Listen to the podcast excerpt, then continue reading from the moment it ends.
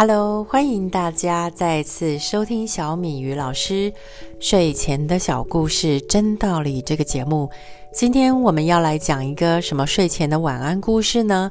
我想要分享的是，在我国中教书生涯的二十七年当中，当然也有很多时候是当导师的。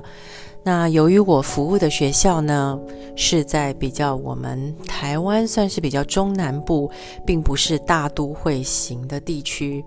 虽然我们的学校呢，在这个地方已经算是蛮大的一个一个公立学校了，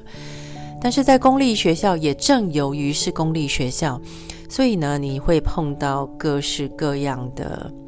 不同的孩子，他们来自不同的形式或状态的家庭。我这边想要说的是，有的时候事情的表象并不是你所看到的那个样子，你必须要多一点耐心，然后多一些更细心的观察力，你才能看到事情背后的真相。那我想要讲的是，当时我在当导师的时候，我们班上有一个孩子，看起来是一个很粗犷、高大、黝黑的大男生。然后他的外表呢，会让许多人就是会用那种既定的成见呢去判断，嗯，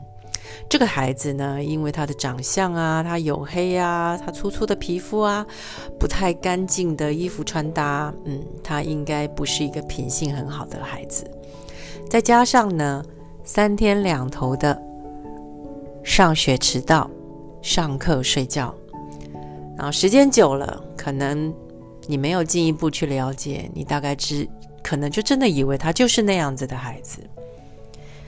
那但是呢，当你详细呢去了解他背后的动机，因为一次、两次、三次，每一次呢，我都很有耐心的打电话，然后呢，这个电话呢就会很奇妙的转接到他妈妈那里。那我明明打的是他家里的电话，可是会转接到他妈妈的手机。他妈妈的回答就是说：“啊，我现在人呢不在家里面，那我等一下会想办法呢打电话叫他起床，叫他赶快去上学。那一次也许不觉得奇怪，可能妈妈刚好在在外面忙有事情，可是每一次都是这样，而且三天两头是这样，你就会去开始想，为什么每次他没有来学校的时候，他妈妈刚好都在外面。”那当然，我们就会详细的再去了解。但是在详细的了解之前，必须要做到一件事情：你不能先对这个孩子下定论，你不能堂而皇之的，然后就觉得，呃，自己呢是非常可以咄咄逼人的，然后就是骂他说：“你怎么又迟到了？你到底是在干什么？你为什么不专心学习？”你还没有全盘了解之前，你不能去批判他。那所以呢，我就这这当然一向都就是我的习惯。好，不管那无论如何，我就开始去了解这个孩子为什么每次呢，他没有来学校，睡过头了，然后家里电话没人接，到最后呢，一定就是妈妈转接到妈妈的手机，妈妈在打电话叫他起床。原来这个孩子家里就两个两个人啊。应该说，这个家里面呢，呃，这对父母亲呢，就只有两个孩子，一个是哥哥，一个是他，他是弟弟。那哥哥呢，是一个很优秀的职业军人，但是哥哥在当职业军人的过程当中出了意外。那这个意外呢，导致哥哥下半身完全瘫痪，所以就是在台北的医院长期住院，在做复健。那还好，还好他们。这个经济弱势的家庭呢，也由于哥哥呢是职业军人，所以在因为因公而受伤，导致于下半身瘫痪。那呃，他的薪资还是还是一样的是有的。那并且呢，国家也会负责呃后续呢医疗治疗相关的费用跟照顾等等。但是就是必须这些呃，这个妈妈要亲自去照顾哥哥，因为他们真的没有再更多的钱可以来为哥哥请看护了。那于是呢，这个弟弟就是刚升上国中，然后正在念国一，然后接着念国二的弟弟呢，他就必须要面临自己照顾自己，然后家里只剩爸爸跟他两个人，可是爸爸呢，也没有办法常常照顾他，因为我刚刚有讲过，他们是比较属于经济弱势的家庭，所以爸爸呢，白天必须要随时待命，去挨家挨户的送瓦斯。这呃，只要有人叫桶装瓦斯呢，爸爸就要出勤出动去工作。当然呢，收入相对来讲是蛮少的，因为他爸等于是在替瓦斯行兼差送瓦斯，并不是自己家里开瓦斯行。好，所以在收入不太够的情况之下呢，爸爸呢在兼另外一份差，晚上。啊，利用可能晚上傍晚之后呢，再去帮人家装冷气。那因为当时是夏天，天气非常炎热，突然需要装冷气的人非常多。那所以呢，在人手不够的情况之下，爸爸就会跟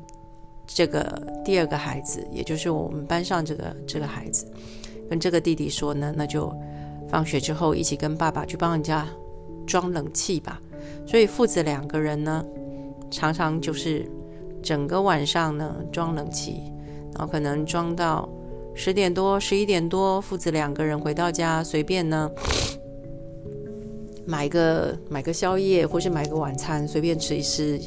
甚至于累得半死，因为这个毕竟都是劳力活，所以父子两个人就这样睡着。那当然，想当然尔，他一定是睡到隔天，然后起不来，因为白天要上课。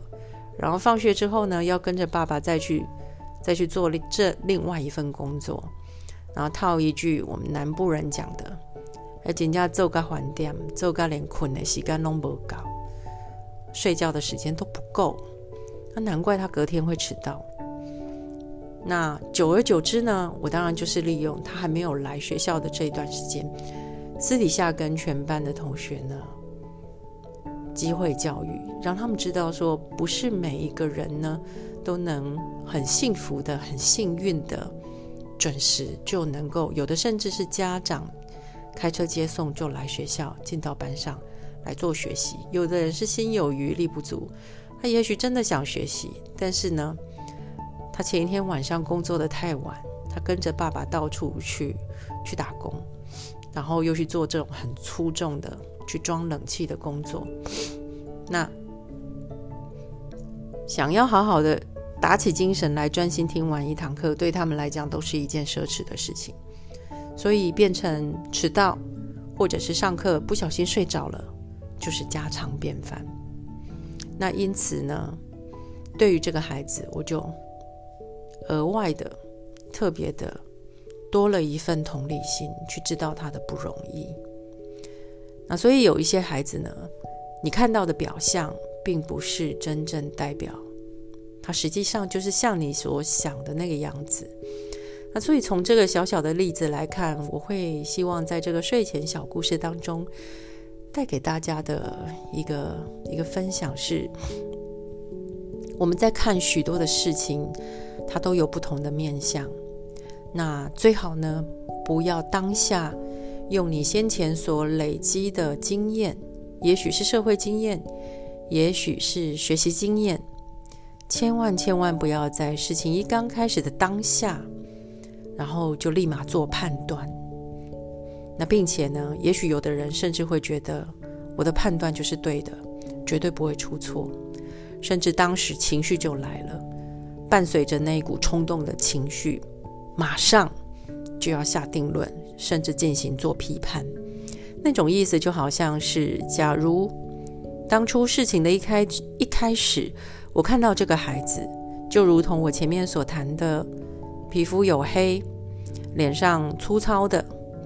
长满了痘痘的，然后每次呢就是一副没有精神的样子，头发乱七八糟的，也没有按照时间理，衣服脏脏的，甚至有一点臭臭的，然后上课睡觉。时不时就迟到旷课没有来，我如果一开始就认为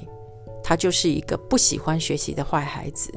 然后就在课堂上批判他，甚至严厉的斥责他，甚至想要纠正他，那这样我真的是犯了天大的错误。所以在当下，我就会告诉自己：还好，还好，也许当下我是有情绪的，因为我的情绪是愤怒，想要想要严厉的斥责他，你怎么可以迟到？你怎么可以旷课？甚至上课就倒头就睡，趴在桌子上，怎么叫也叫不醒。但是还好，我先把那个情绪先吞下去，先自行消化吸收，让自己冷静下来，然后呢，再给自己多一点时间，然后去了解。到底是有什么原因造成这个状况？那当然，有了多一点的同理心、包容心之后，我也会常常私底下鼓励这个孩子，然后告诉他，即使是这样子的状况，然后可能首要的条件、最现实的就是没有足够的时间念书，也念不好书，那学习成绩，包括每一次的段考，一定是不好的。可是如何在这种情况之下还能走出一条路？那以他的情况来讲，职业学校就是他最好的选项。那甚至职业学校里面呢，也有所谓的建教合作，就是呃轮调式的，三个月在学校学习，那三个月呢就进到职场去学习，那并且是有薪水的，那再用这个薪水来支付。自己在学校学习的学费、杂费，或者是甚至午餐费，或是车费、车资，因为可能要搭校车。那之后呢，在半工半读完成这个学业之后，也许条件真的再不行，先就业进到社会上工作。等到工作了一段时间，自己也有一点点积蓄，或者是。有一定的小小的经济实力之后，再来审视自己的专业能力是不是还有哪一方面的不足。那接着再进修，也许是念大学夜间部，白天还是仍然可以保有一份正常的工作，但是他可以能够再精进在自己所喜欢的专业领域上面。所以，我。总而言之呢，我最后想要分享的还有一个就是，条条大路通罗马，不是我们所想的表象。好像一个孩子在这种情况之下，他永远就没有翻身的机会。这就是我今天想要跟大家说的睡前的小故事，真道理。希望您会喜欢。那就暂时先到这里喽，